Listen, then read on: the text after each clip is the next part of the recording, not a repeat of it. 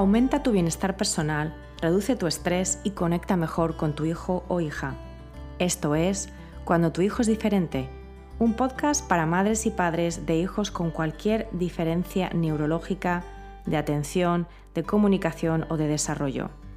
Yo soy Magui Moreno y te doy la bienvenida a este programa donde comparto herramientas, técnicas y consejos prácticos para que disfrutes de tu vida y de tu maternidad. Hola querida comunidad, bienvenidos a un nuevo episodio de Cuando tu hijo es diferente. Hoy tengo el enorme placer de tener aquí conmigo a María Elena del Río. ¿Qué tal María Elena? ¿Cómo estás? Hola Maui, aquí encantadísima de tener el honor de estar contigo y hablar con, con todas las personas que nos van a escuchar, o sea, de contar mi experiencia, sumar la tuya y, y bueno, a ver qué sale. Exacto, y va a salir yo creo que un, un, episodio muy, muy, muy especial. Hoy vamos a hablar de los apoyos visuales. Eh, y vamos, las dos somos, voy a presentar rápidamente a, María Elena, las dos somos mamás azules, las dos somos mamás de un hijo, bueno, cada una con, autismo eh, dentro del espectro del, eh, del, trastorno del espectro autista. María Elena está aquí en rol de mamá, también de experta en apoyos visuales pero experta porque se lo ha estudiado, se lo ha trabajado, se lo ha, mm, puesto en práctica y además es una persona muy generosa que da muchísimo, muchísima, muchísima información y recursos prácticos para otras mamás y otras papás, otras familias en esta situación a través de las redes sociales.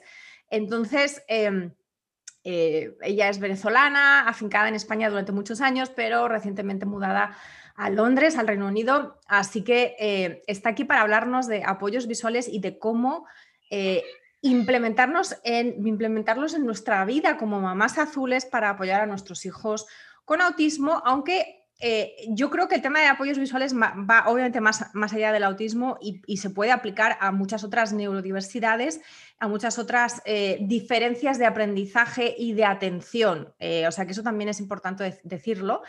Pero, pero vamos a empezar, yo creo que entramos en materia, María Elena, si te parece bien, porque no quiero que nos quedemos sin dar información tanto práctica y también concienciar eh, y motivar. ¿eh? Hay, que, hay que pasar a la acción. Este, este no va a ser un episodio teórico, vamos a daros un poquito de explicación, María Elena nos lo va a contar, pero queremos también que os llevéis este mensaje de que no solamente podemos usar los apoyos visuales, sino que debemos hacerlo y que además no es tan complicado y los beneficios son impresionantes. Así que empezamos, María Elena. ¿Qué son los apoyos visuales? Bueno, yo, yo quiero hacer una, una, antes de empezar, antes de entrar al ruedo, a mí me costó, me costó como le está costando mucha gente que, que le que está costando. Tuve una logopea espectacular que me dijo, que aprendió de mí después, cómo tenía que entrar. Me dijo, mira, tú tienes que usar los apoyos visuales, tú tienes que usar esto, esto se llama pictograma, lo tienes que usar. Pero ¿por qué los tengo que usar? ¿Por qué los tengo que usar si mi hijo tiene potencial para hablar? Yo mm. no quiero que use dibujitos. No, pero eh, es aumentativo. ¿Pero por qué es aumentativo? No, no, no, explícamelo. Y no me lo explicaba, no, no sabía explicármelo, no tenía las palabras para explicármelo. Y entonces eh, empecé a buscar en, en, San Google apoyos visuales, pictogramas, te parece 4.935.728 posts de apoyos visuales y de pictogramas, que, que si son rojos, que si son negros, que si tienen marco, que si no tienen marco, que si pones palabras, que si... Te, te ponen cada cosa que en vez de aclararme me oscurecieron absolutamente más. En ese interín me puse a hacer una especialización en, de, para terapeutas de autismo, para aprender un poco, para poder apoyar. Y me enfoqué mucho en los apoyos visuales porque mi hijo no hablaba y tenía mucha capacidad para hablar. Y entendí por qué eran los apoyos visuales.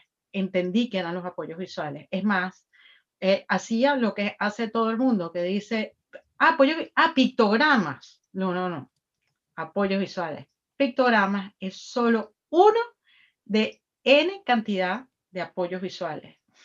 Entonces, es lo que quiero es transmitir eso, o sea, esa, ese proceso que yo pasé de entender que es algo indispensable para nuestros niños y para muchos niños, y lo digo, es que es indispensable para mí y es indispensable para ti, o sea, todos los apoyos visuales, porque pictograma es uno, letreros, relojes, agendas ejecutivas, mi agenda ejecutiva. La agenda donde yo agendé esta reunión es un apoyo visual para recordarme de que voy a estar, tome unos apuntes, esos son apoyos visuales para mí, para estar en esta eh, reunión contigo. Todo esto son eh, las autopistas, eh, los letreros, sacar dinero del cajero. O sea, está el dibujo de la tarjeta y yo nunca la pego la primera. Yo tengo que ponerme con la tarjeta, el dibujo a ver cómo meto la tarjeta, tanto en el cajero, que siempre saco el dinero, que me lo debería saber de memoria, como en la máquina expendedora de tickets de, de, tren o metro. También estoy en todas estas cosas, siempre tengo que ver cómo cuernos meto y eso que tenemos apoyos visuales para hacer. Entonces, yo tengo en mi vida, tú tienes en, la, en tu vida apoyos visuales por todos lados y entonces, pero no queremos usarlos para nuestros hijos. Entonces, es importante, es importante que entendamos que hay un montón de cosas que tenemos que hacer y que nuestros hijos son visuales y eso es importantísimo. Eh, de la explicación la puedo hacer rápidamente de que el cerebro... sí, porque sobre, sobre el tema de la no aceptación del uso de apoyos visuales vamos a volver después para hablar un poco de los mitos y de, de las falsedades, que son las razones con las que se escudan muchísimos padres y tal vez nosotras en algún momento también lo hicimos para no utilizarlos, pero vamos a volver sobre eso. Cuéntanos ahora eso, en, qué consiste, ¿no? Porque tú mismo lo has dicho, no es solamente pictogramas, es en realidad todo lo que entra por la visión, ¿no? O sea, el, eh, todo lo que entra por los ojos eh, se fija en el cerebro la respuesta 80 mil veces más rápido que inclusive que lo que leemos. Que esto dices, pero ¿cómo? Porque es una imagen e inmediatamente la decodificamos. Pero bueno, eh, yo me canso de ver en todos, en todos los perfiles, en, inclusive a logopedas que se llaman expertos en autismo, haciéndole apraxias a los niños. Y digo, o sea, de A, L, no, vale. Esto es un problema de otra índole. Sí, hay niños que tienen problemas de hipotomía, pero eso es el mínimo. El máximo es todas, justamente todos los retos mentalísticos que tiene, que tenemos, que tiene el autismo, que vamos a hablar, son cuatro retos mentalísticos que no quiero entrar en profundidad. Son, imagínate, cuatro patas de una mesa. Eh, tenemos la intersubjetividad, que es para la conexión que debe haber entre el niño y la persona, y la madre. Empiezas con la madre y después eso empieza a ver el niño, la madre y el mundo, que es cuando empiezan a señalar el famoso señalar el protoimperativo, empiezan y declarativo. Eh, ese, ese momento que es un hito importantísimo que yo no lo tuve sino como a los cuatro años con mucho entrenamiento y es normal que nuestros hijos no lo tengan. Después tenemos, esto es el precursor de la teoría de la mente, que la teoría de la mente se llama así, pero que es la capacidad que tenemos nosotros de leerle la mente a las otras personas, que es, no es leerle, es predecir, predecir qué es lo que está pensando, anticipar, es saber si gestualmente, si está triste nada más con verlo, con las conversaciones, si yo estoy hablando un tema y el otro se está aburriendo, entender que me están hablando con sarcasmo, mentiras, eh, doble sentido, chistes. ironía, eh, exacto. Ironías, todo esto.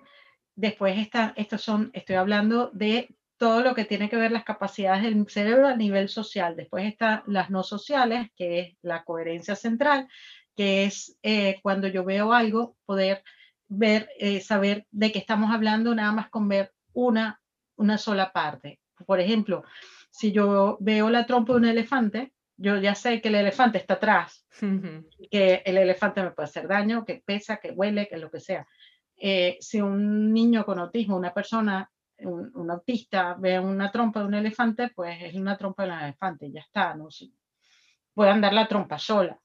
O no se imagina que está el elefante atrás.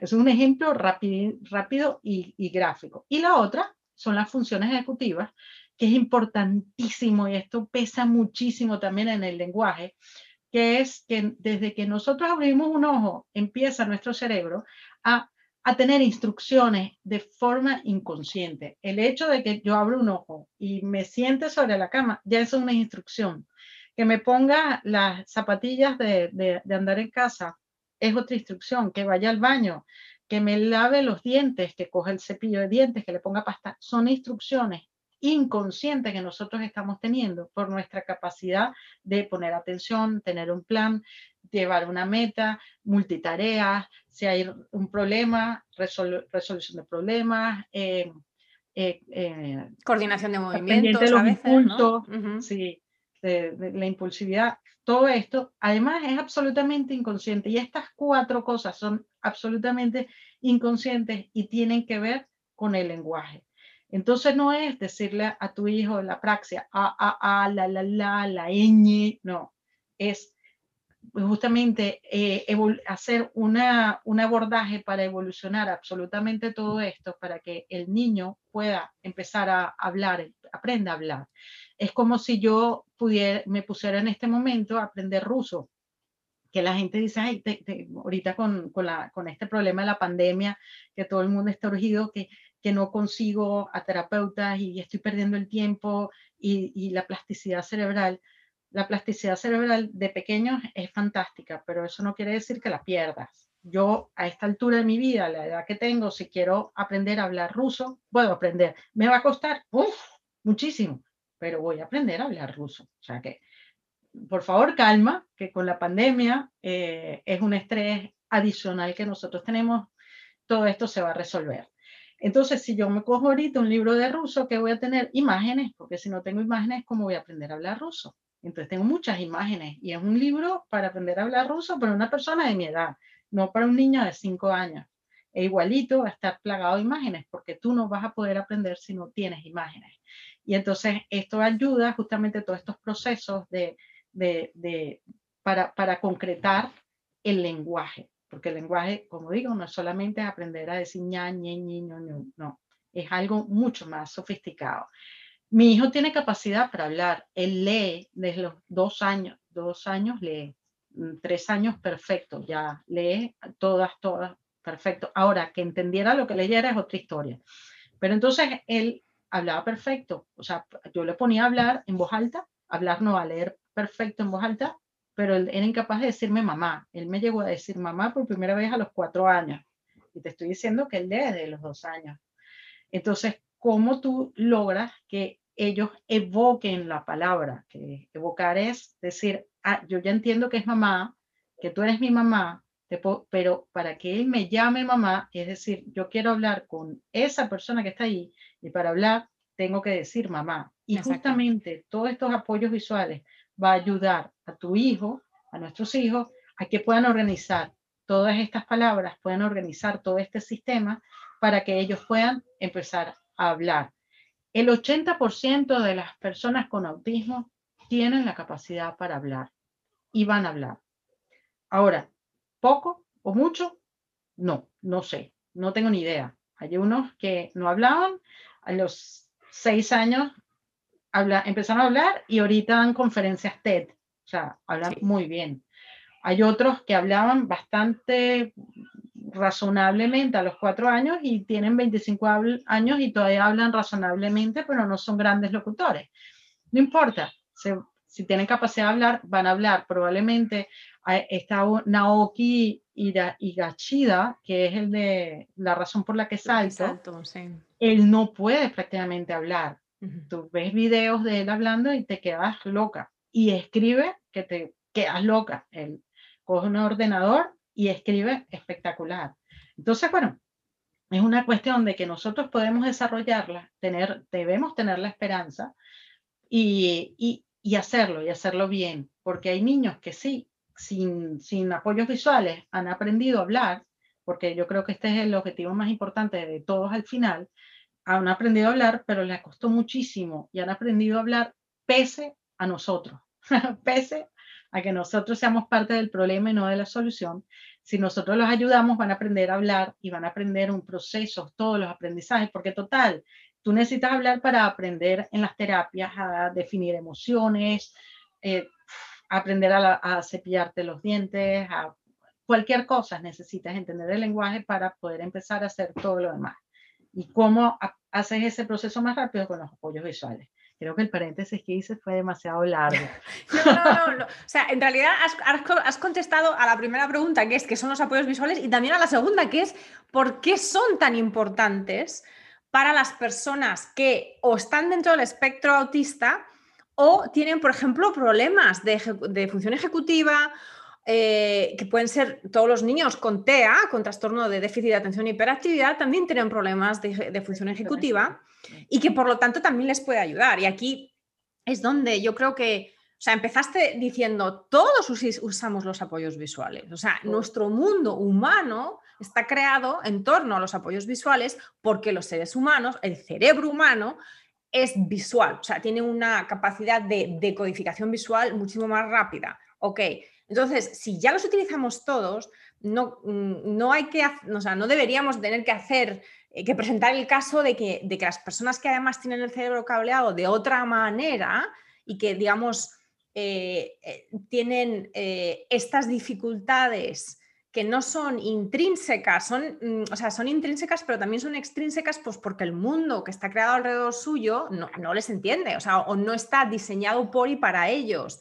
Entonces, no solamente es la gente, las personas que tienen autismo, sino cualquier otra persona neurodiversa que le cueste entender, sobre todo, la comunicación que siempre es social. La comunicación humana siempre es social, ¿no? Entonces ahí va a haber, eh, digamos, mm, áreas de, eh, se pueden llamar debilidad, pero debilidad pues porque estamos hablando como personas neurotípicas. Y eso también es muy importante decirlo. No son debilidades intrínsecas en sí, son cableados diferentes en los que el cerebro está, digamos, que diseñado para enfocarse en la, en la realidad de otra manera y operar en base a ella de otra manera. ¿Qué pasa? Que esa, que esa manera, pues no es la, digamos, la mm, estadísticamente no es la mayoritaria, ¿vale? Eso es lo que constituye una persona neurotípica, que es que somos del montón, somos muchos más que los que no son neurotípicos. Entonces yo creo que esto también es muy importante Y el para qué, entonces sería precisamente para que esa, eh, digamos, ese eh, mm, ese espacio, ese gran hueco que puede ser un, cañón enorme de, espacio que hay entre el mundo neurotípico y el mundo de las personas neurodiversas se vaya acortando o podamos hacer puentes, ¿no? Para que esas personas tampoco se caigan en ese, ¿no? ¿no? En ese abismo tal vez.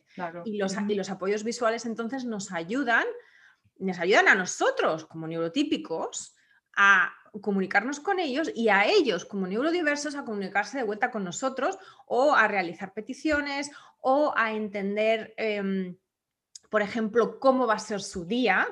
Eh, o, a o a empoderarles para que ellos tengan un poder de decisión, por ejemplo, sobre su día, sobre lo que tienen que hacer y también, obviamente, ayudarles pues, con toda una serie de tareas, desde las más sencillas como lavarse las manos a las más complejas como pues, hacer deberes ¿no? escolares o, llevar a cabo trabajo ya cuando son personas adultas, ¿verdad? Entonces, eh, yo creo que en este punto tal vez sería útil que las personas que nos escuchan y digan, vale, pero ¿esto cómo se come? ¿Esto cómo, cómo, lo hacemos? ¿no? O sea, por ejemplo, vale, apoyos visuales no solamente son pictogramas. Entonces, entonces ¿cómo empezamos? ¿no? Si, estamos, si estamos hablando de niños pequeños, sobre todo, o, niños que, eh, o personas que no tienen mucha habla, o sea, que no tienen expresión verbal, empezamos con objetos. ¿Cómo es la progresión del uso de los eh, apoyos pues, visuales? Cuéntanos un poquito el, problema está que la gente dice apoyos visuales, pictogramas. Entonces empiezan con un niño de 18 meses con el famoso pictograma. ¿Qué es el pictograma? Es un, un dibujo de representación gráfica de algo. Entonces, ¿cómo tú puedes, un niño que no entiende el mundo, cómo tú vas a decir que esa casita que es un triangulito con encima de un cuadrado, esas dos figuras es tu casa? O sea, es un nivel de abstracción absolutamente gigante. Entonces, resulta que nosotros tenemos que empezar con cero abstracción y totalmente concreto para ir evolucionando poco a poco a llegar al lenguaje. El lenguaje es absolutamente abstracto y nada concreto. Y entonces, ¿qué tenemos que hacer? Pues tampoco es ciencia eh, nuclear. Cuando nosotros tenemos un bebé, un, un, bebé neurotípico, o sea, todas las personas que tienen sus hermanitos, sobrinitos y todo esto, eh, ahijaditos, y le vas a dar el tetero, ¿qué haces? Coges el tetero, se lo pones al frente y le dices, tete, tete, tetero, biberón, como lo llamen cada uno en, en, en sus países, ¿no? Y se lo muestra, ¿quieres tete? Tete. Eso es. Por ahí se empieza. Se empieza con la parte, eh, acogiendo los objetos y decirle, primero vamos a tomar tete y después te voy a cambiar el pañal. Y entonces coges el pañal y se lo muestras. Después te voy a cambiar el pañal y se lo pones en orden. Primero el tete, después cambiar el pañal. Y después vamos a jugar con tu juguete favorito, que es el piano azul, el pianito azul. Y le pones el pianito azul, pones el tete, el pañal, el pianito azul. Y después vamos a, a no sé, a jugar con tal cosa. Y después vamos a bañarnos y le pones el champú que puede oler el olor del champú, del champú que siempre has usado, le pones el champú y así pones máximo, máximo, cinco cosas, si estás empezando, tres, no más, tres cosas vamos a hacer, estas tres cosas. Una vez que termines la tercera cosa, vuelves a anticipar tres cosas más. Pero ¿cómo? Así como lo haces con un bebé, que le pones el tete, le sonríes y hablas. Siempre yo digo que hay que poner la palabra escrita y poner en, en lo que vayas a poner la palabra, porque te ayuda a que tú digas exactamente lo mismo, que no repitas y te pongas creativa a decir otra palabra. Por ejemplo, una cosa que yo pecaba, Ricardo, vamos a comer. Ricardo, ¿tienes hambre? Vamos a comer. Ya, cambié, cambié. Mientras él está tratando de codificar, le puse otra cosa y es como si hubiera empezado. Ricardo, es hora de comer, vamos a comer. No, cuando yo digo vamos a comer, Ricardo, es hora de comer, tengo que estar decirlo, si, necesito decirlo 50 veces, pero no puedo decir otra palabra. Ricardo, vamos a comer, Ricardo, vamos a comer, Ricardo, vamos a comer, Ricardo, hasta que Ricardo venga y se ponga a comer. Entonces, si tú pones la palabra escrita, siempre vas a decir exactamente lo mismo. Y a la vez, como ellos son grandes decodificadores, ayuda a la lectoescritura para más adelante. Además, es una inversión, empiezas a invertir en algo para que más adelante lo puedas trabajar. Entonces, pones la palabra escrita y tú le dices siempre, si le vas a decir tete, tete. Y se lo dices en, separado en sílabas. Lo escribes bien, tete o biberón. Si es biberón, se lo escribes biberón y le dices biberón. Biberón. Se lo puedes decir más rápido. Biberón. Biberón. Y siempre le vas a decir exactamente lo mismo. Y así comienza. Cuando ya tú ves que él entiende, el bebé, el, el que entiende que va a tomar biberón, que se va al pañal y todo, y va entendiendo absolutamente todo, entonces empiezas tú a coger una fotografía del biberón y le dices, vamos a tomar biberón, a ver si entiende. La, la fotografía coge tu móvil, toma la foto del de, el biberón y se la pone. Y ya cuando tú ves que entiende, bueno, ya no tienes que poner el, biberón físico, le pones fotografía. Y si tú quieres ver si sabe de abstracción, ya no hace falta que tú le pongas el biberón que va a tomar. Ponle otro biberón para ver si entiende la generalización de que una fotografía de biberón es cualquier biberón. Exacto. Y empiezas tú a empezar, una vez que, que, que tú veas que entiende, lo complicas un poquito más. Ah, que no entendió, vas para atrás. Y así vas evolucionando poco a poco para que entienda que si va a tomar eh, algo en una taza, que entienda que una taza puede ser cualquier taza, que la taza que estás tomando tú es distinta a la taza que estoy tomando yo, pero siguen siendo tazas. Y entonces, ¿cómo tú lo vas evolucionando? Vas evolucionando mostrando cosas hasta que tú entiendas, la, eh, veas que está entendiendo generalización y entonces ahí pasas al famoso... pictograma. Es que eso iba a preguntar. ¿Cuándo entran los pictogramas? Pictogramas, bien. Pero es después del tercer o cuarto paso que pasas al pictograma, porque ya entiende que una taza puede ser cualquier taza. Cuando ve una fotografía de, de un biberón, entiende que puede ser cualquier biberón. Cuando él entiende eso, entonces tú ya puedes pasar a poner eh, un pictograma y ya va a entender que ese, ese símbolo del triangulito con el cuadradito es casa. Y tú nada más le tienes que explicar que es mi casa o la casa de la abuela o la casa del tío o la casa del padrino. Nada más le tienes que explicar, pero que eso entiende que sea casa. Y entonces vas evolucionando. Cuando ya está en esa evolución, tú ya puedes empezar a poner instrucciones, instrucciones más largas, que es lo que empiezan a escuchar, que la gente empieza a leer por ahí historias sociales que es, porque no es lo mismo anticipar, que es lo que me he centrado en este momento, a hablar de la agenda, a escribirle una idea, una idea compleja, una idea que vamos a ir a casa del tío a visitar porque el tío está enfermo, lo acaban de operar. ¡Wow! ¿Cómo te explicas eso? Entonces hace una historia y tú tienes que portar bien, no debes gritar. ¡Uh! Eso no es anticipar, eso es explicarle lo que se espera de la persona cuando llegue allí. Entonces, eh, todo esto lo puedes hacer. a mí me encanta dibujarlo. Yo tuve una PT, una, una maestra en el aula especial de Ricardo que me dijo, mira, tú tienes que dibujarme lo que hizo tu hijo ayer. digo, pero es que yo la anterior me daba, me daba recortes y yo los pegaba. Me decía, mm, vas a ver que algún día me lo vas a agradecer. A mí no me importa cómo lo dibuje. Haz palitos y, y, y circulitos y pones este palito, este circulito es papá, y ella dibujaba espectacular. Bueno, de ver cómo ella dibujaba, yo aprendí a dibujar. Fíjate. ¿Sabes cómo le agrada? Bueno, aprendí a dibujar, no, todo el mundo dice, tú dibujas perfecto. A mí me parece que es como Picasso, que Picasso hay gente que dice, ay, qué perfecto, y son cuatro líneas y, y una chorrada. Yo no sé de arte, pero discúlpenme. Pero la gente dice que tú dibujas muy bien, a mí me parece que es una chorrada también lo que yo hago, pero él entiende la gente entiende y me gusta más dibujar que buscarlo en internet, pero también vale, es muy válido buscar en internet, buscar una foto o Arasac que tiene de todo, sacarlo, ponerlo, organizarlo y hacer todo, todo este proceso sin ningún tipo de problema. Eh, lo bueno de aprender a dibujar es que si tú estás en la calle y ocurre un problema y no puedes hacer lo que tú tenías que hacer, si tú tienes una libreta, puedes enseguida poner, enseguida resolverlo, pero en cuestiones de un minuto, tener el plan B o el plan C ya listo, que eh, buscar la app y entonces estar en un sitio que haya cobertura, buscar el picto y escribirlo y el hijo ve que tienes el móvil y está en crisis y quiere el móvil para jugar, pero tú estás usando el... En vez de eh, tener ese proceso, tú con un dibujo inmediatamente puedes resolver. ¿Cómo? Visualmente. Tú le explicas las instrucciones y volvemos a decir, tienes que dibujar porque ellos van a entender mucho más fácil. Mucha gente dice, pero es que yo le hablo y me entiende. Tú crees, tú crees que no te entiende. ¿Cuántas veces tú le dijiste que organizara su habitación y lo hizo? Eh, bueno, eh, mm, ¿viste que no te entendió?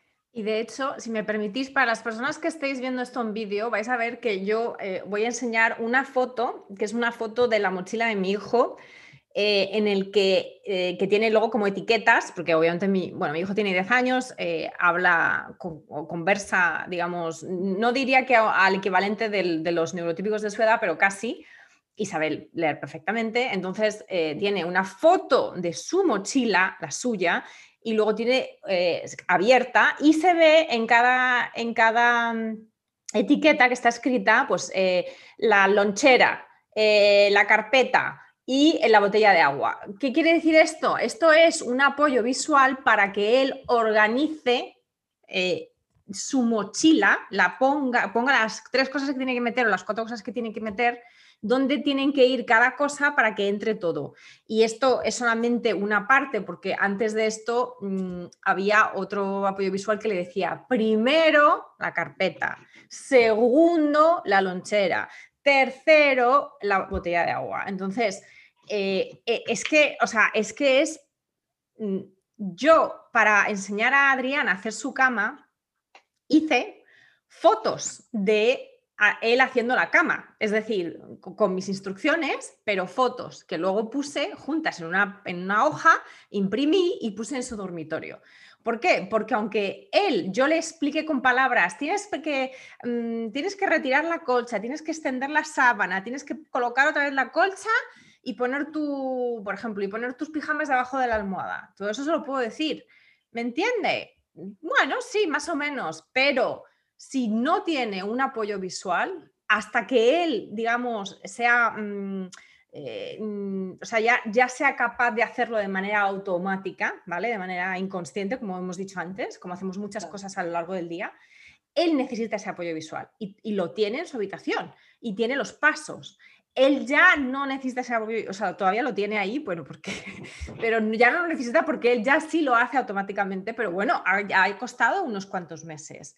Entonces, todo esto o sea, es prueba fehaciente de que independientemente de que hablen, de que no hablen, de que sean más mayores, de que sean más jovencitos, de que, de que ellos demuestren eh, comprensión oral o no, eh, para este tipo de temas, cambios de rutina, eh, creación mm, de, habilidades nuevas, que, que, son, que llevan pasos, o sea, que, son, que siempre se hacen de la misma manera con ciertos pasos, el tema visual es fundamental. Otro ejemplo que, apunto aquí, eh, nosotros fuimos a Ecuador hace un par de años y, bueno, estábamos en Quito y había que ponerse crema solar, señores, porque estamos, muy, estamos en el punto más cerca de, al sol, ¿no? Y, hacía, no hacía calor, pero hacía mucho sol. Y entonces Adrián nos dijo, yo no necesito crema porque no hace calor. O sea, estábamos a 20 grados, no hacía calor, calor.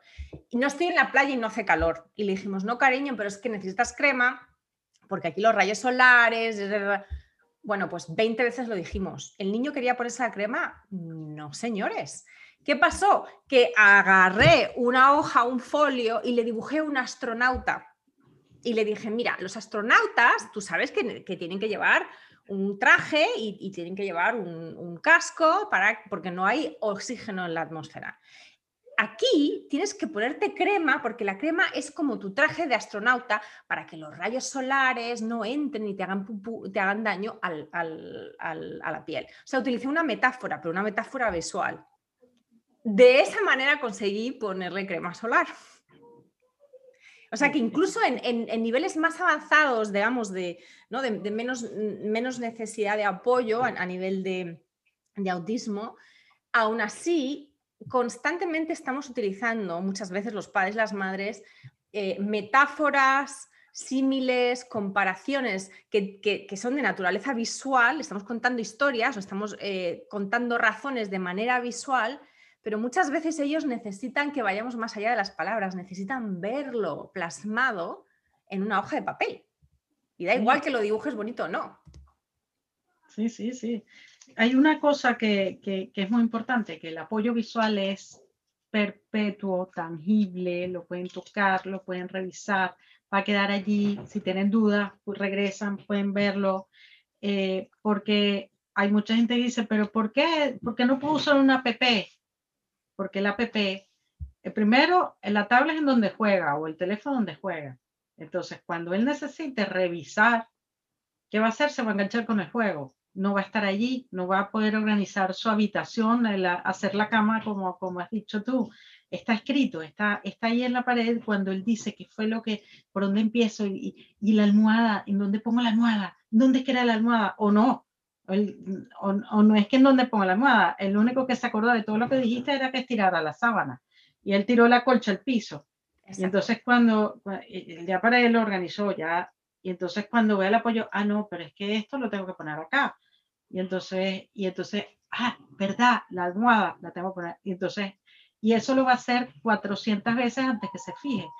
¿Y qué, ¿Y qué pasa? Cuando ya se fija qué es lo que tiene que hacer, que en tu caso no lo has hecho porque tampoco es indispensable, pero hay momentos en que sí empiezas a retirarlo, los apoyos visuales, para ver si se acuerda, para ver si desarrollaste esa habilidad, empiezas a retirar los apoyos visuales, que es cuando una persona no, no, puede caminar, necesita una silla de ruedas. Cuando ya puede pararse, le, le quitas la silla de ruedas, le pones unas muletas. Cuando ya puede de, eh, usar bastón, le quitas las muletas le pones el bastón. Y si no vas eliminando todo esto hasta que él ya pueda caminar sin bastón, le quitas el bastón. Si no vas haciendo esto, nunca va a aprender a correr. Entonces, tienes que ir haciéndolo y cuando tú ves que ya está bien, bien eh, el, el, eh, la habilidad hecha, la retiras para saber si ya aprendió definitivamente a hacer la cama, que eso es algo que tienes que hacer. A ver, quitárselo, a ver, haz la cama y ver si, si, si lo aprende a hacer. Mi hijo se cepillaba los dientes espectacular, era increíble cómo se cepillaba los dientes. Y en el colegio, cuando ah, comía en el colegio, yo no sé qué hacían ahí y desaprendió a cepillarse los dientes y todavía estoy tratando de romper esa rigidez de las malas costumbres que aprendió en el colegio. Y eso que yo dejé en el colegio, las, las, instrucciones, no solo las instrucciones, sino que le di las instrucciones y dije, ¿cuántos baños hay aquí? Hay cuatro baños, aquí hay cuatro instrucciones, porque esto le va a servir a mi hijo y a todo el mundo. Mm. Y no sé qué hicieron, porque definitivamente no, sí, no siguió esas instrucciones. Y y es algo que tienes que, empezar a ver y pelear y revisar y cuando ya esté afianzado, retirar. Y así es que vas aprendiendo a, a, darle habilidad a tu hijo.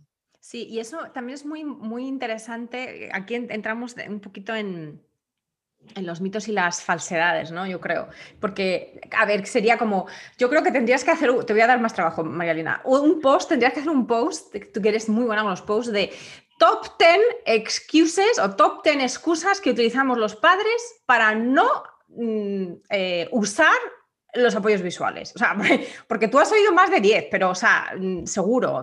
Muchas serán versiones de, ¿no? de las principales, que son es que si utilizo apoyos visuales mi hijo nunca va a hablar, o es que si eh, utilizo apoyos visuales eh, se va a volver dependiente de ellos, o es que si utilizo apoyos visuales, em, pues eso, como que voy a tener que ir por la vida con, con carpetas de pictogramas, eh, entonces no, voy a, ¿sabes? Como que me va a crear rigidez a mí, a mi hijo, o sea, toda una serie de mitos y de falsedades. Yo creo que la número uno, imagino que estarás de acuerdo conmigo, es que la mayor parte de los padres tienen un miedo es un miedo muy profundo, cuando, sobre todo cuando los hijos son pequeños, de que no vayan a hablar, o sea, de que básicamente los apoyos visuales sean contraproducentes para su expresión oral. Entonces, si quieres, empezamos por ahí. Claro, mira, ese miedo lo tuve yo. y, probablemente no sé cómo, cómo, fue tu hijo en el proceso del lenguaje, pero, pero mi hijo fue complicado. Y me acuerdo que como él es, mm, él lee, yo tenía en la nevera de mi casa la lista de tengo sed o quiero beber zumo, agua, Coca-Cola o, o leche. Y lo tenía y no había forma de que él me pidiera para beber nada. Lo tenía que parar al frente y decirle, o sea, casi que, que yo, yo, lo he dejado, lo había dejado un día en verano, como seis o siete horas sin beber nada. Y tú ya veías que él, que él estaba con los labios así partidos, no había forma de que me dijera que quería beber. Y yo tenía ahí un apoyo visual y hay una cosa que también aprendí, que si sigues haciendo lo mismo, seguirás obteniendo los mismos resultados. Me vino una persona experta que quiero muchísimo, me dijo, es que lo estás haciendo mal, Marilena, tiene que haber intercambio tienes que ayudarlo. No lo pegues, no sea una lista que tenga velcro y que sea un, eh, algo que pueda sacar y que te lo entregue. Y entonces ahí él está, ahí va a aprender que va a poder modificar el mundo nada más con sacar y dar. Y después lo presionas a que lea y que te lea lo que escribiste. Y entonces lo puse, ya al día siguiente, al día siguiente que le puse eso, cogió y me pidió una Coca-Cola, me la dio y le dije, lee, quiero Coca-Cola, por favor, ah, yo pongo por favor en todo, en todo pongo por favor, o sea, si va a hablar poco, que diga por favor, porque eso le abre las puertas a todo. Y con eso él aprendió a pedir de beber, o sea, había pasado una semana y ya él me pedía de beber, algo básico. Entonces, sí, hay un miedo, hay un miedo, pero es que no se imaginan, eh, eh, el, aprendizaje de aprender a hablar es tan abstracto y tenemos que concretar, que ellos entiendan que esa palabra escrita es algo abstracto, pero que cuando lo dicen concretan acciones. Es muy difícil entenderlo. Yo pongo en el manual que yo hice de padres, piensa en subir, muy fácil, ¿verdad? Subir, pero subir el volumen no es lo mismo que subir el cierre, que no es subir el ranking, que es subir las escaleras, que es subir de precio, es subir las manos, subir los pies, subirse los pantalones. O sea, subir es N cantidad de formas de representar subir. Entonces, ¿tú cómo explicas algo tan, tan abstracto que es subir a un niño?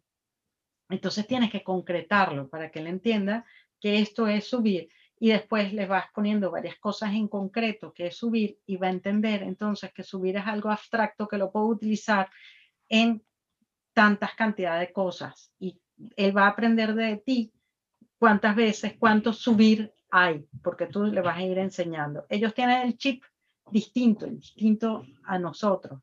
Nosotros hemos aprendido a hablar escuchando a nuestros padres ellos no, con escuchar no sirve. Yo pongo una, una, cosa que aprendí del doble equipo de Valencia, que un niño de nueve meses ha, ha, aprendido en ocho horas que está despierto, ha aprendido muchas cosas de los padres. Para que nosotros logremos que ese niño aprenda la misma cantidad de veces, tiene que ir a más de, eh, más de 1.300 veces al terapeuta para que tenga la misma exposición de lenguaje que ese niño, porque yo no uso apoyos visuales en mi casa. Cuando yo leí eso, eso fue que me cachetearon, fue una cachetada mm. para, para yo entender que tenía que, yo usaba los apoyos porque la logopeda me obligaba a usarlos, pero no tenía la pasión. Eso me puso la pasión a usar esos apoyos visuales cuando yo leí que yo no lo estaba haciendo bien, que no era insistente, y entonces me dediqué a estudiarlo, me dediqué a hacerlo, e inmediatamente explotó el lenguaje. En mi hijo hubo una explosión cuando yo le puse pasión.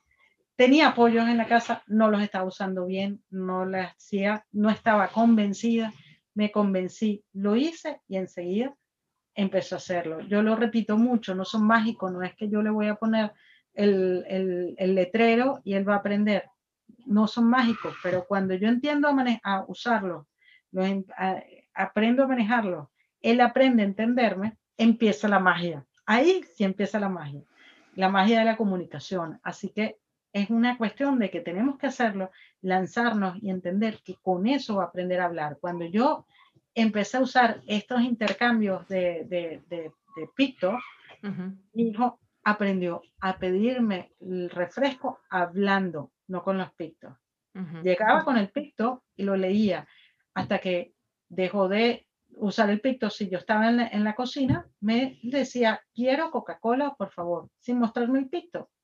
Porque por aprendió. Ese por ese proceso de progresión, eh, ¿no? De lo más concreto a lo más abstracto y de utilización del lenguaje como vehículo de eh, consecución de deseos propios, que es para lo que utilizamos el lenguaje, o sea, es que eso es así, ¿no? O sea, lo más básico es pues emitir sonidos para conseguir algo que necesitamos, eso lo hacemos desde que nacemos, ¿no?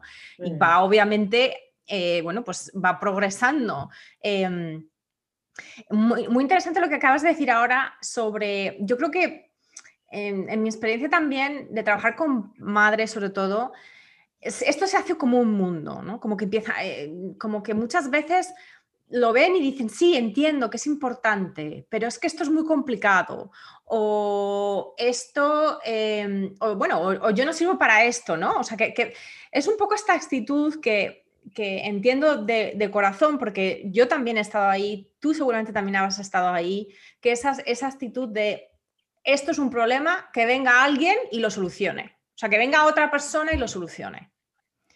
Y el mensaje aquí, muy amablemente dado, es, no señores, esto es un desafío y nosotros como padres, como cuidadores, como las personas que más horas pasamos con nuestros hijos al final, porque es que es un tema de cantidad, em, somos las personas que más impacto tenemos en la prognosis o en la progresión de aprendizaje, de desarrollo de nuestros hijos, independientemente de que sean neurotípicos o no. en el caso de niños que no son neurotípicos, que tienen autismo, que tienen TEA, que tienen lo que sea, es fundamental, porque ahí es donde tú has hecho mención de esto al principio, ahí es donde podemos realmente, sin quererlo, por supuesto, caer en ser parte del problema. Ser parte del problema, sí. El, yo, yo tengo un know muy matemático, o sea, de mi cosas de trabajo, en mi parte profesional. Y entonces un día me puse a decir, bueno, si mi hijo va al cole de 9 a, a 4 y media de la tarde, estoy hablando antes pandemia, ¿no? Sí. y después va dos horas al terapeuta eh, semanalmente, eh, ¿cuánto tiempo pasa conmigo? Y resulta que el 87% de su tiempo pasa conmigo. Entonces, si yo no me empodero y yo no tomo eh, realmente armas en, mi poder para empezar a solucionar esto, él nos va a salir para adelante. Y entonces yo quiero que él vaya al infinito y más allá, pero ¿cómo lo va a hacer? No lo va a hacer él. Resulta que el terapeuta pasaba el 1% de su tiempo con el terapeuta. El 11% era eh, con, con, el 12% era en el colegio y el 87% conmigo. Entonces, o yo me ponía las pilas o mi hijo nunca iba a llegar lejos. Y no, es un, y, nunca, y no es un tema de información, y eso también creo que es importante decirlo aquí a las claras. No es un tema de información, porque información, o sea, o sea María Elena, tú eres precisamente una fuente inagotable de información gratuita, o sea, y, lo vamos a dejar en las notas del, episodio. Tú tienes un PDF mm, descargable que explica paso a paso y, te da un, poco la, la, visión global de todo esto que estamos comentando en esta charla. Eh, como tú, hay otras personas que ponen a, disposición de cualquier persona que esté en redes sociales eh, muchísima información. O sea, hay información gratuita, claro, hay que tener cuidado de que sea obviamente eh, información veraz, verídica y efectiva, pero hay muchísima y también hay información de pago, es decir, también hay terapeutas que nos pueden formar a nosotros como padres para el uso correcto de los apoyos visuales, entre otras cosas. Entonces, no vale la excusa o la razón de esto es muy complicado, yo no sirvo para esto, no sé dibujar o, esto es eso, esto es que es muy complicado, yo esto cómo lo aplico. No es, primero, no es tan complicado y segundo, la información está disponible y ya realmente no hay barreras a la información de coste, ¿vale?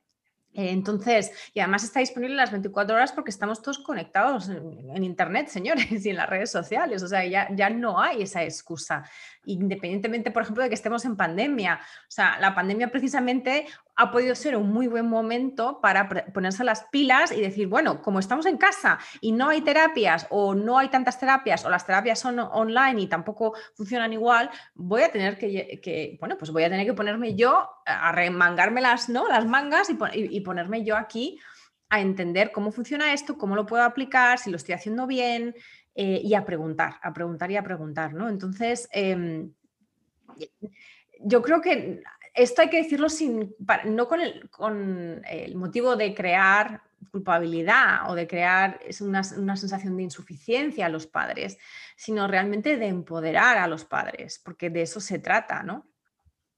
Absolutamente. Yo siempre digo, mira, no es cuestión de leer mil libros como he leído yo, es cuestión de leer uno y aplicar lo que leíste en uno. Ya está. Con leer uno y hacer lo que dice ese uno, vas para adelante. Anabel Cornago es uno de los blogs más importantes, un gurú de hispanoparlantes más grande que, tenemos y yo he llegado muy lejos gracias a ella. Y todo lo que hace es visual y manipulativo. es un apoyo visual, es lo que ella enseña, porque es visual y manipulativo. Cuando tú la gente entiende eso, lo que estás haciendo con ella es visual y manipulativo ella hace cosas de colores, visual, ella gesticula, te enseña a gesticular, eso es visual y todo es manipulativo. Y yo lo que te, lo que te estoy diciendo es anticipa. Eh, ahorita tengo que, que, escribirle a alguien en Instagram, es que mi hijo tiene siete años y pega gritos, es muy agresivo, no usa apoyos visuales. Probablemente me va a decir, es que yo en el país donde estoy no puedo comprarme una plastificadora ni puedo, mira, yo tengo una persona que vive en un pueblo chiquitito adentro de Venezuela que tienen, todo el mundo puede conocer el desastre que hay en Venezuela. Esa persona no tiene plastificadora, ni tiene ni electricidad, si tuviera, no tiene nada. el, el pueblo es tan pequeño y la quieren tanto que todo el mundo recicla las hojas de papel para que ella pueda dibujarle a su hijo y ella todo lo hace dibujando porque ella no tuvo oportunidad de, tomar foto con el móvil, ni imprimirlo, ni plastificarlo, ni nada. Ella tuvo que ir directo a la abstracción y directo a la abstracción le dio, le dio, le dio, le dio que el niño habla y es otra persona absolutamente distinta y ella todos los días me agradece de que yo le haya dado hasta en el blanco del ojo para que ella se ponga a hacer eso, porque ella siempre me decía, no puedo, no puedo, porque yo vivo, es que tú entiendes que yo vivo en un sitio que es imposible. Lo dibuja, dibuja, dibuja, no sé dibujar, dibuja cuatro palos y cuando un día en su desespero lo hizo, se dio cuenta de todo cómo le cambió la vida y ahorita dibuja mejor que yo. Me pasó un dibujo que le digo, pero wow, he hecho un monstruo, logro un monstruo, es mi orgullo. Cada vez que ella me escribe todo, yo lloro de la emoción al ver lo que ella hace. Entonces, si ella puede, ¿por qué tú no lo puedes hacer.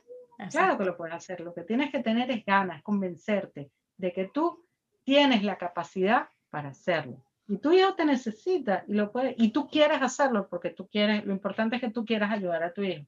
¿Tú quieres ayudarlo? Lo puedes hacer. No es ciencia nuclear. Dibujar es empezar a hacer lo que dije con el tetero. Empezar, empezar poco a poco y después pasas a dibujo. Si puedes utilizar, eh, eh, tienes como imprimir, imprime. O sea, hay un montón de herramientas que puedes utilizar. Hazlas. Es que mi hijo tiene 10 años. Ahí tengo otra, otra madre que es, mi hijo tiene 10 años y no entiende, pero ponle las reglas las reglas claras, escríbelas, escríbelas, que él las escriba, se las dicta, o, o las escribes tú con él al lado y se la pones en, una, en un folio gigante eh, y se lo escribes y, ya está. Y cuando se ponga a, es que no, a gritar, no se grita. Y mira, le pusiste un letrero, no se grita, lee las instrucciones. Y, así vas cambiando la vida. Y, esto yo creo que también es importante también para ir eh, como acabando, eh, entender que los apoyos visuales, que creo que es, otro de los, eh, de los temas un poco peliagudos, es que muchas veces pensamos, hemos hablado un poquito de esto antes, ¿no? Que es cuando nos has dicho la persona que está en una silla de ruedas, luego hay que, ¿no? Como que es como, es como tener un andamiaje. Y entonces el andamiaje, bueno, pues cuando ya se ha eh, hecho la fachada, cuando ya se ha reparado la fachada, pues vas quitando el andamiaje, ¿no? Digamos piso por piso, claro, para que no, la cosa no se colapse, ¿no? Entonces es un poco e, e, esa idea, es, esa imagen que me viene a la mente. Sin embargo, entonces, digamos que al punto en el que muchos padres quieren llegar es a no tener que utilizar apoyos visuales. Pero ojo, que yo creo que aquí también esto es un apunte importante. Porque igual que hemos dicho desde el principio que todos los adultos y los niños neurotípicos utilizamos los apoyos visuales, eh, o sea, los apoyos visuales no van a desaparecer de nuestras vidas cuando tenemos un hijo con TEA o con una neurodiversidad, porque ellos lo van a seguir necesitando en ciertos contextos y a lo mejor van a, claro, van a ser apoyos visuales diferentes, es decir, como acabas de decir. Van evolucionando los apoyos. Van evolucionando, pero no quiere decir que ya, ala, pues no necesitan apoyos visuales. En mi caso también os cuento, por ejemplo, que nosotros tenemos muy pocos apoyos visuales, así tipo pictograma y tipo ¿no? ilustración, eh, tenemos unos, unos, cuantos que tienen que ver con la función ejecutiva de mi hijo, eh, pero no tenemos tampoco ya tantos. Ahora, uno que hemos mantenido a lo largo de los años y es muy antiguo, o sea, que decir, nos lo hicieron, seguramente era demasiado complejo para cuando nos lo hicieron, em, cuando nos, lo hizo nuestra terapeuta cuando a lo mejor Adrián tenía 4 o 5 años. Pero, y que también estoy mostrando ahora en el. Pero es un, es un apoyo visual que te da, mm, que es básicamente como son pictogramas que te da diferentes eh, opciones cuando tienes una emoción concreta. Y entonces aquí, por un lado, tienes las emociones, que son las caritas, ¿no? Enfado, tristeza, ¿no? Que son pues una carita llorando, lo que sea. Y luego un menú de opciones para cuando tienes diferentes emociones. Mi hijo no lo utiliza muy a menudo, pero en alguna ocasión, porque él, digamos que la gestión emocional la lleva bastante bien pero en alguna ocasión yo lo he tenido que sacar. ¿Por qué? Porque a pesar de ser verbal, a pesar de dar conversación, a pesar de ser un niño que entiende perfectamente el lenguaje hablado, que escribe, que lee, e, etcétera, etcétera, cuando él en ciertas ocasiones ha estado en una zona, lo que llamamos la zona roja, que también es un, es un, digamos, es un currículum de gestión emocional que habla de cuatro zonas, y la zona roja es la zona de explosión, ¿no? Los berrinches, em, las crisis en realidad, una crisis emocional. La parte de su cerebro y del mío y del de todo el mundo se cierra, se apaga en, ese momento de crisis emocional. Entonces, si tú le estás hablando y le estás diciendo, ¿qué necesitas para tranquilizarte? Tranquilízate, respira, eh, siéntate, no hagas eso, no, no, no es que no te esté oyendo, es que no es capaz de procesar lo que tú le estás diciendo verbalmente.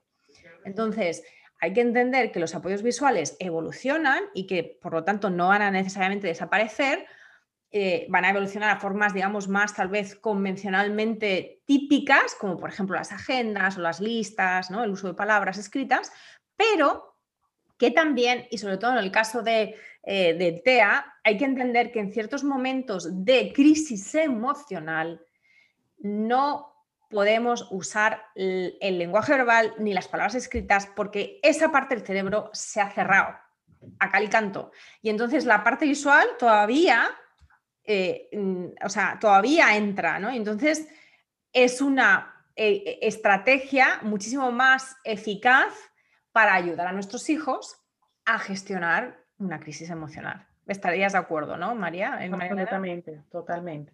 Entonces, entonces, no hay que tirar las cosas, yo diría. O sea, cuando ya, cuando ya hemos, eh, digamos, invertido en tener apoyos visuales, pictogramas, de la manera que sea, aunque sean dibujitos, no hay que tirar las cosas porque eh, nunca se sabe cuándo las vas a tener que usar otra vez, ¿verdad?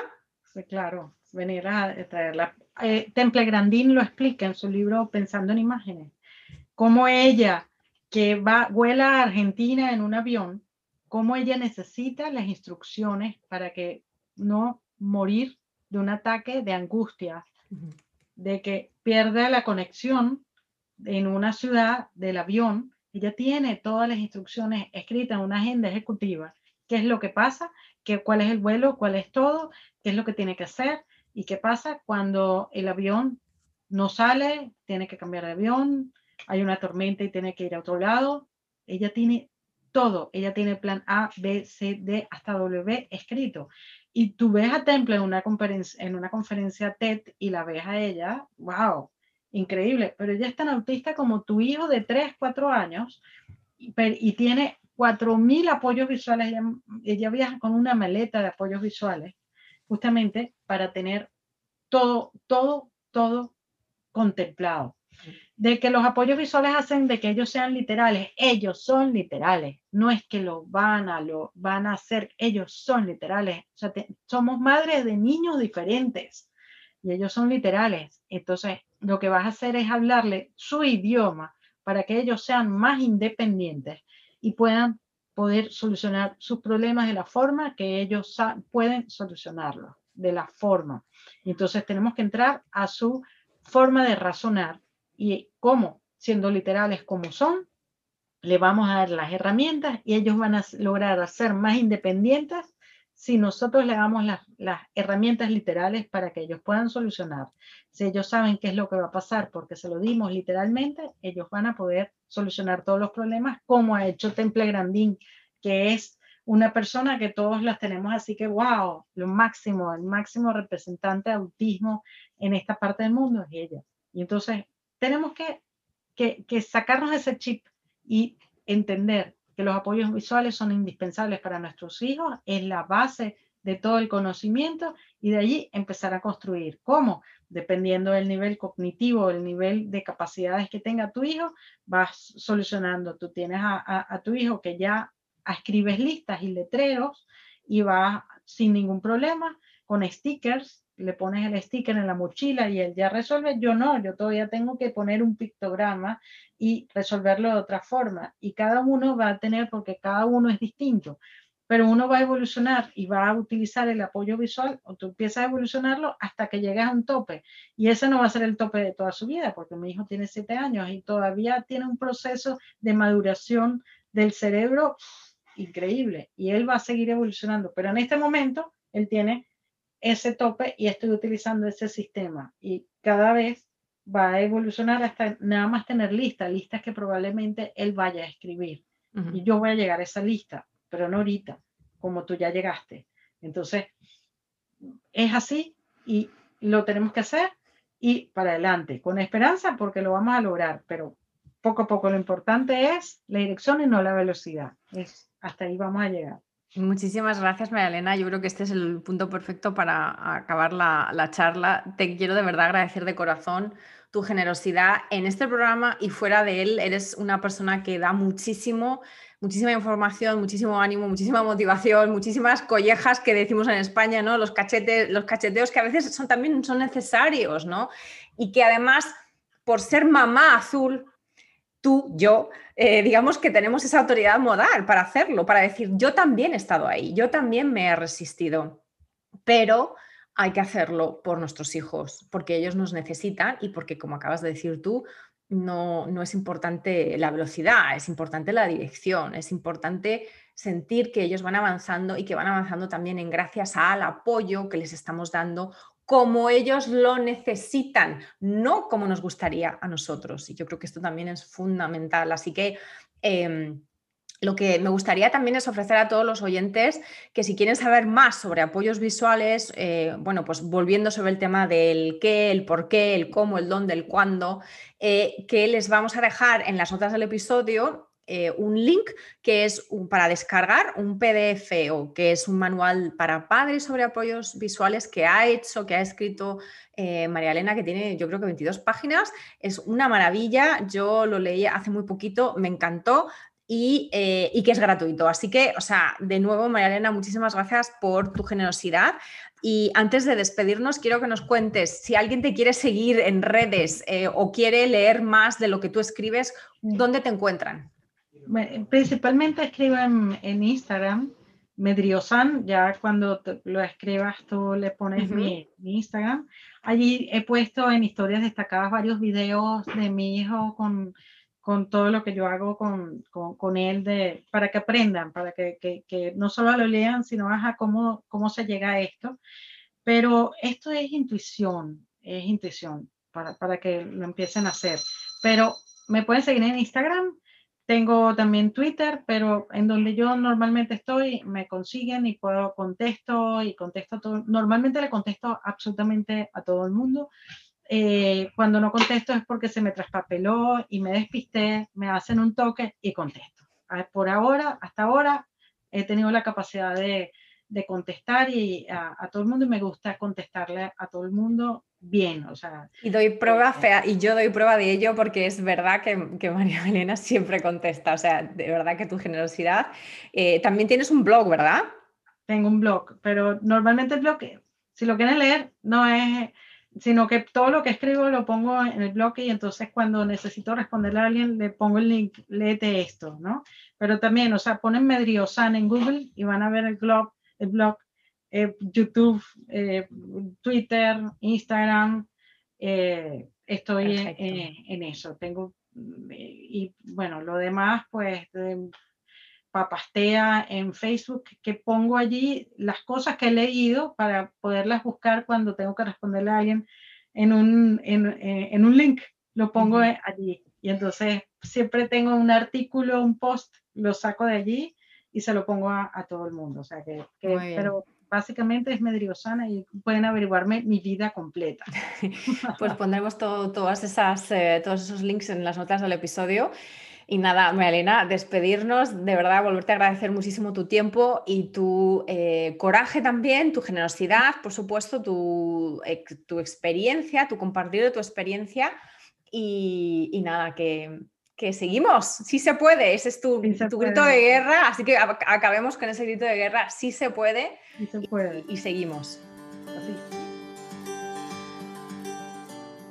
Gracias por escuchar cuando tu hijo es diferente para no perderte ningún episodio, suscríbete en tu plataforma de podcast favorita o en YouTube.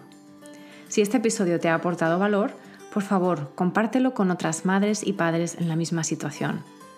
O deja un comentario o una reseña para aumentar la visibilidad de este programa y que pueda llegar a más gente como tú y como yo en busca de apoyo.